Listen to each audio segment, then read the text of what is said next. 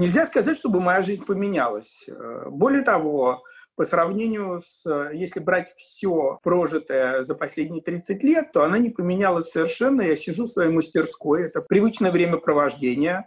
Я иногда сидел месяцами, не видя людей, ни с кем не общаясь, сконцентрированно занимаюсь своими делами.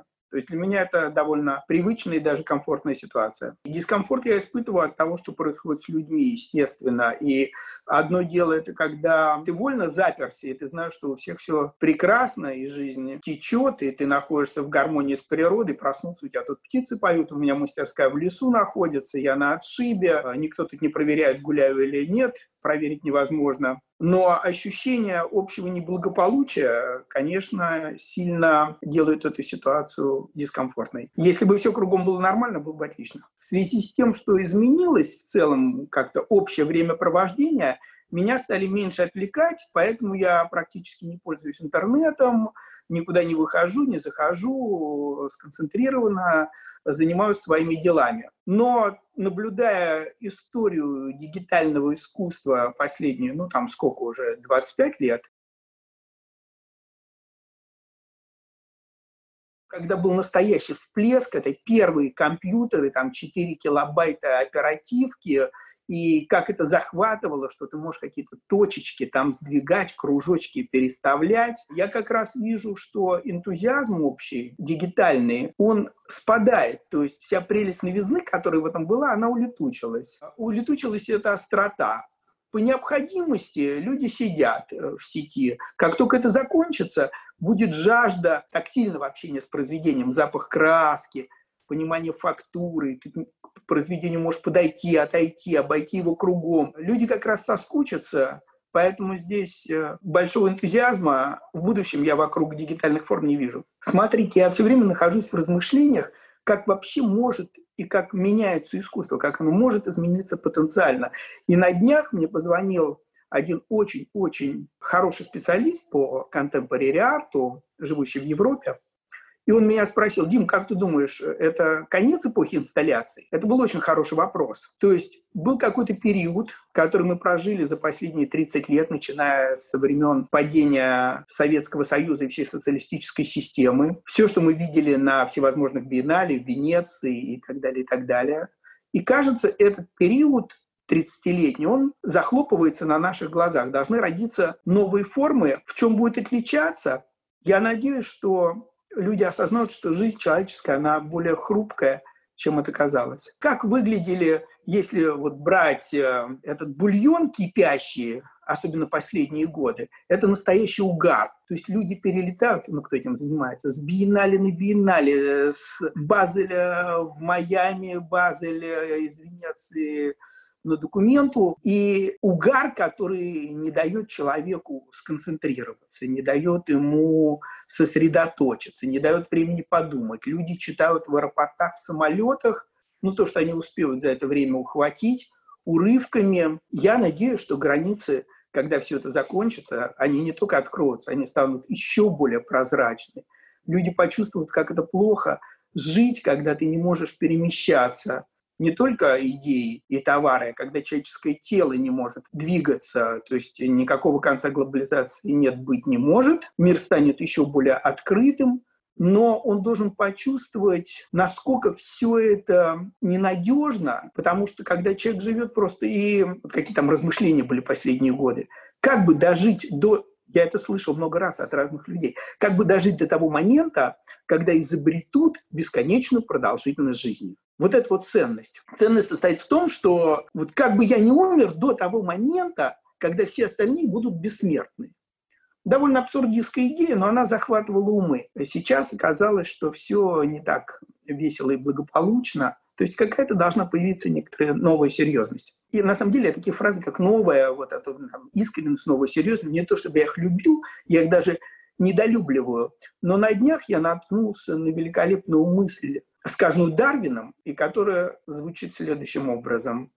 Если человек может потерять час своей жизни, то не понимает ее ценность. И вот это ощущение, когда ты находишься в угаре, то время летит, и ты его не ценишь. В этой выставке принял участие, в другой, в какой-то конференции, и вроде ты все время чем-то был занят.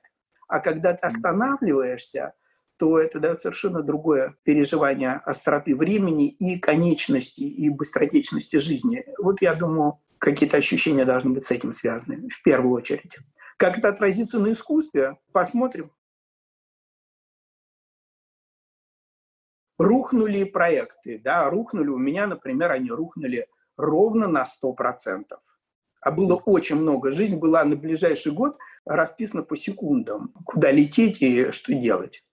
Все рухнуло, зачем это, в принципе, художнику нужно? Ну, ты сидишь, у тебя есть карандаш, у тебя есть листочек бумаги, Э, тебе что нужно для счастья? Занимайся своими делами. К чему тут надо быть готовым? Если у тебя есть деньги на килограмм моркови, то ты можешь довольно долго держаться. Ну, в России с искусством ситуация современным не была благоприятной, в этом смысле никаких особых изменений э, и нету.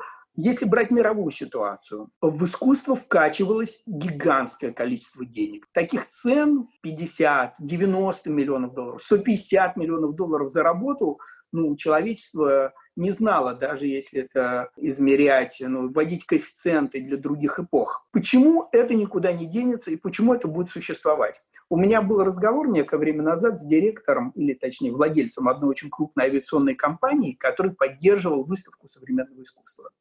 Выяснилось, что он его не любит, не интересуется, ему это все не очень надо. Я спросил, зачем же ты это делаешь? Ответ был гениальный. Он мне сказал, мне надо, чтобы летали. Вот это вот суть, суть э, нашего существования. Если я сделаю выставку у себя на кухне, придут 20 человек, ну, там 30, может, я 50 приглашу. Куча людей останется без работы. Всевозможных шоферов, владельцев отелей, тех, кто для этих шоферов добывает бензин, перегоняет его и так далее, и так далее. То есть вот эта относительно бессмысленная и, как говорят, перегретая деятельность дает возможность существовать тысячам, сотням тысяч людей. То же самое происходит, например, в Лос-Анджелесе. Но что такое игровые автоматы с точки зрения развития человечества? Или это времяпровождение? Это бессмыслица.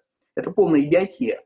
Но кто-то должен обеспечить логистику перевозок, кормление этих людей, доставить туда электричество. То есть это создает сотни, сотни тысяч рабочих мест. Без такой деятельности мир просто вот так затормозится, как сейчас. Поэтому все вернется на круги своя, и с искусством тоже я за это спокоен, это временные трудности. Искусство, оно не реагирует, на мой взгляд, ну это если не какое-то оперативное искусство, типа вечером в газете, утром в куплете, оно не реагирует на подобные явления, оно реагирует на глобальные изменения в человеческом сознании.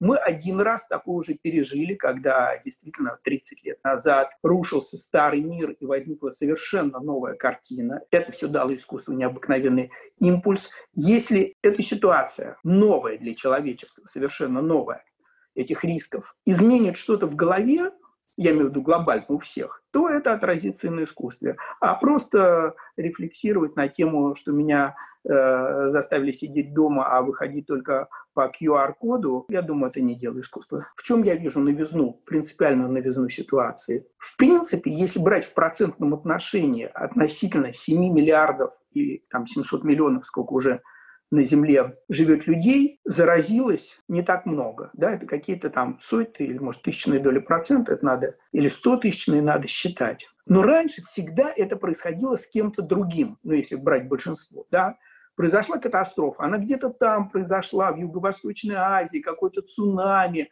какое-то наводнение, где-то болезнь, где, она где-то в Африке. И как бы большинство людей в мире это не касается. Но теперь мы понимаем, мир стал по-настоящему един. Это коснулось всех. И высчитывать здесь проценты не имеет уже никакого смысла. И это должно очень сильно изменить мозги у людей тотально, везде, у всех. Человек – это такое млекопитающее, которое очень сильно гадит природе. Да, здесь я не буду повторять все банальности, но это ясно, что такого уничтожения флоры и фауны – который произвел человек, особенно за последние там, столетия, оно беспрецедентно. И если вообще бы человечество исчезло, природа бы расцвела просто, зазеленела бы. Но это то, что мы видим в зоне страшной Чернобыльской катастрофы, где стали лоси, медведи и так далее, волки там бродить в лесу. В этом смысле, если так совсем жестко и жестоко подходить, польза, конечно, была бы. Может быть, человечество придет в себя и будет уничтожать все живое вокруг с меньшим энтузиазмом, было бы неплохо. Я думаю, э, тот страх, который сейчас возник, ведь вот когда я сказал, что он коснулся всех, это, во-первых, не, это не только то, что все страны стали едины, да, то, что границ, естественно, нет, все это распространяется по всем уголкам нашей планеты. Ведь это поразительная ситуация. Оказалось, что она не имеет деления на богатых и бедных. Раньше человеку, который там за большим забором и в роскошном доме с прекрасным медицинским обеспечением, он мог ну, думать, да, где-то там люди болеют, у них там какие-то свои проблемы, преступность, алкоголизм, а, какие-то заразы, они сидят в своих заплеванных, обкуренных подъездах, меня это не касается. Оказалось, что это касается в данном случае всех. То есть вот эта величайшая граница между богатыми и бедными, она тоже исчезла. И вот это будет э, заставлять людей, которые по-настоящему испугались за свое существование, по-другому относиться к тратам на медицину, я совершенно уверен. И не только на то, что это я себя обеспечу великолепной больницей, самыми лучшими врачами и лучшими аппаратами, а позабочусь о том, чтобы, если я хочу выжить, конечно, и жить вечно, как многие хотят, то надо позаботиться. Я уверен, что здесь, конечно, что-то должно прояснится. И я думаю, это все знают, я могу только повторить. Ну, естественно, все знают про Болдинскую осень, когда Пушкина запирала что там чума или холера, и он должен был, вынужден был творить э, величайшие произведения мира, вроде романа «Что делать?» и, по-моему, «Дон Кихот», еще каких-то произведений, создавались, когда люди просто находились в тюремном заключении. То есть, если говорить о какой-то пользе, если можно это слово использовать в наших довольно жестоких обстоятельствах, то возможность успокоить разум и пожить чуть более сконцентрированно и сосредоточенно, и менее рассеянно, чем люди привыкли, это будет хорошее повторение прошлого опыта. Верится с трудом, Потому что эти самые электронные сети дают возможность развлекаться, не выходя в целом из дома. То, что касается доверия к СМИ, я не думаю, что возникшая ситуация может что-то изменить. Я живу в том кругу, где все, что считается официальным СМИ, этому не верят изначально, даже если бы они когда-нибудь в каком-то случае правду сказали. Поэтому нет, здесь никаких. С удивлением обнаруживаю, что человечество в целом, оно умнеет. Это происходит гораздо медленнее, чем хотелось бы, но тем не менее – вдруг опять всплыл Кашпировский. Я думаю, большинство из наших зрителей, во всяком случае те, кто моложе 30 лет, понятия не имеют, никто такой Кашпировский, никакой, ни что такое там Мария Деви Христос и прочее, прочее. А те, кто помнит, что такое времена перестройки, те очень хорошо знают, когда там из телевизора заражали, заряжали банки с водой, чтобы она начала исцелять, у меня вокруг дома, где я тогда жил, на окраине Москвы, объявления висели такого типа «приходите э, на, наше, да, там, на нашу вечеринку в программе «Сошествие Святого Духа». То есть э, сейчас это уже воспринимается как прикол и не получило такого распространения, как могло бы. Даже такие вещи, как поездка патриарха с иконой вокруг Москвы, ну, то, что я слышал даже среди моих очень-очень верующих православных друзей, вызвало, ну, как-то мягко сказать, недоумение. То, что касается религиозной ситуации, позиции церкви, мы видим, что никакой выгоды из а, происходящего ей извлечь не удалось. Да, казалось, что наложением рук и всякими пасами – над водой э, ситуацию улучшить нельзя. Воспринимать это как кару Божью мы живем в условиях, когда человечество в целом не мыслит уже такими категориями. Э, то есть, говоря про религию, по сути, если обобщать, мы имеем дело с очень устаревшим институтом, и все события, связанные с коронавирусом, это еще раз показали. В свое время э, Маркс довольно точно определил когда религия начнет терять свои позиции, когда связи между людьми станут более разумными и более прозрачными. Чем ситуация человеческого существования будет яснее, тем у нее будет меньше шансов исцелять город, возя икону в Мерседесе или какая там была машина вокруг города. Может быть, вы слышали, что художники среди всех профессий, более безопасная профессия, чем художник, это только лесник-лесоруб. Я сижу вместе со своими красками и холстами и книжками, ни с кем не общаюсь, но уже есть потери среди очень-очень близких мне людей. В этом смысле на мне это сказалось так же, как и на всех остальных. А если брать образ жизни, я продолжаю вести свой привычный. Художник, возвращаемся к тому, о чем говорили, он не журналист, он не должен оперативно реагировать на ситуацию. У меня есть любимые сюжеты, любимые темы. Я рисую лягушек в медитации уже много лет. Но я продолжаю рисовать, стараясь это сделать чуть лучше, или обезьянок с книжками. Если эта ситуация продлится дольше и ну, не будет отвлекающих моментов, выставок и так далее, то хотелось бы продумать какой-то очень такой уж большой серьезный проект. Но здесь я карты открывать не буду. Пауза, которая сейчас наступила, это великолепная возможность для спокойных размышлений, какого-то углубления, отказа от суеты. Воспользуются ей люди или нет, или будут весело развлекаться только теперь уже в сети, это вопрос каждому. Если у человека есть внутренняя потребность и сила воли не заходить в соцсети, не сидеть в Фейсбуке, не постить какие-то необязательные картинки, то все это пойдет ему на пользу. С одной стороны, я сказал, что мой образ жизни не поменялся. С другой стороны, он поменялся довольно сильно, потому что я сейчас вспомнил, что у меня все время были какие-то обязанности перед другими людьми, которые исчезли. Моя жизнь устроена так, что у меня в квартире, в мастерской везде часы. На каждом столе электронные, на стенах висят со стрелками, с цифрами.